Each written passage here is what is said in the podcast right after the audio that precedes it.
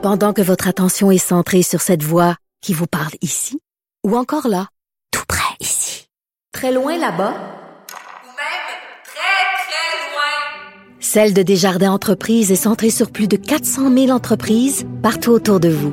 Depuis plus de 120 ans, nos équipes dédiées accompagnent les entrepreneurs d'ici à chaque étape pour qu'ils puissent rester centrés sur ce qui compte, la croissance de leur entreprise.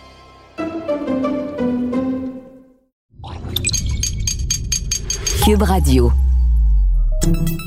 Salut, c'est Charles Tran avec l'équipe dans 5 minutes. On s'intéresse aux sciences, à l'histoire et à l'actualité.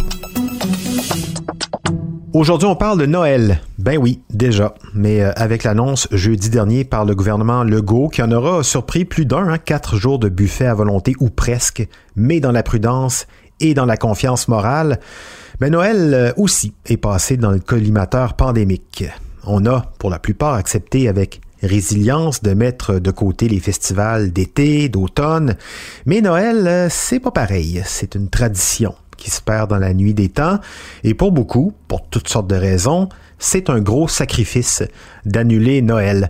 L'histoire nous rappelle l'importance de Noël avec ce qui s'est passé en 1647 en Angleterre, qui était en pleine tourmente à l'époque avec l'abolition de son Église, remplacée par un système presbytérien beaucoup, beaucoup plus rigide.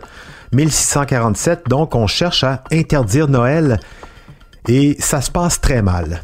Voici Véronique Morin. Londres, 1647. Le Parlement avait gagné la première guerre civile en Angleterre, en Écosse et en Irlande, et le roi Charles, Charles Ier, est détenu en captivité à Hampton Court. L'Église d'Angleterre est alors abolie et elle est remplacée par un système presbytérien. La réforme protestante est en marche. Elle restructure les églises à travers les îles britanniques et les jours saints, incluant Noël, sont abolis. Les festivités qui durent habituellement 12 jours, du 25 décembre au 5 janvier, sont jugées inacceptables. On ordonne que les magasins demeurent ouverts, y compris le jour de Noël, mais toute forme d'exposition, de décoration de Noël, les houes, lierres et autres guirlandes sur les conifères sont interdites. D'autres traditions telles que les festins et la consommation d'alcool à profusion, comme nous avons l'habitude de le faire aujourd'hui, sont également restreintes. Arrive le jour même de Noël. L'historien britannique Martin Bennett rapporte que les gens à travers l'Angleterre, l'Écosse et l'Irlande sont outrés par ces interdictions. Il décide de contrevenir aux nouvelles règles du système protestant. Dans la ville de Norwich, qui est située dans le comté de Norfolk, au nord-est de Londres, le maire John Hutting prend acte d'une pétition de ses citoyens qui réclament des célébrations traditionnelles. Le maire, qui est un royaliste, décide d'écouter les souhaits de ses citoyens et de fermer les yeux sur les célébrations illégales à travers la ville. Pendant ce temps, un peu au sud, à Canterbury, comté de Kent, le match de football habituel de Noël se met en branle.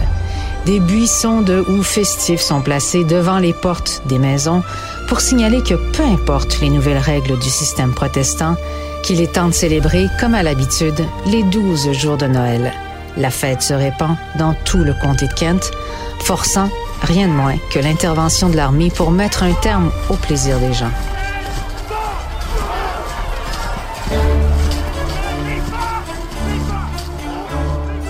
Même au cœur de Londres, à Westminster, le jour de Noël est célébré. Les marguilliers de l'église Sainte Margaret, qui fait partie de l'abbaye de Westminster, sont arrêtés pour ne pas avoir empêché la fête. Partout dans les rues de Londres, c'est la fête. Faisant fi des consignes, les Londoniens décorent les rues et les maisons et ferment les magasins comme le veut la tradition. En colère, le maire de Londres, qui fait partie des réformistes protestants, tente d'arracher les décorations de Noël avec l'aide des régiments de vétérans. Mais il se fait agresser verbalement par des citoyens. Les rues de Londres étaient ornées de houx et de lierre et les magasins étaient fermés. Même chose du côté d'Ipwich et Bury St. Edmunds. Alors que Noël est célébré dans un chaos grandissant, il y a des jeunes royalistes armés de massues clouées qui patrouillent les rues pour persuader les commerçants de rester fermés. On aura compris que dans l'Angleterre de 1647, lutter contre l'interdiction de Noël était un acte politique. Les choses avaient changé et la rébellion de Noël était autant une protestation contre la nouvelle normalité protestante que contre l'interdiction du divertissement. Les gens en avaient assez des restrictions et des difficultés financières liées au système presbytérien et aux retombées de la guerre civile. Les conséquences des émeutes de Noël de Norwich ont été les plus dramatiques. En avril 1648, le maire est convoqué à Londres pour expliquer son échec à interdire les fêtes de Noël. Mais une foule ferme les portes de la ville pour l'empêcher d'être amené. Les forces armées sont de nouveau déployées, provoquant des émeutes. Le magasin de munitions de la ville explose, tuant au moins 40 personnes. Et du côté de Kent, le grand jury décide que les émeutiers de la fête de Noël auraient dû obéir à la loi. C'est le début de la rébellion. Une rébellion qui fait l'affaire des royalistes qui encouragent d'autres émeutes. Une succession d'émeutes et de rébellions provoque la Seconde Guerre civile.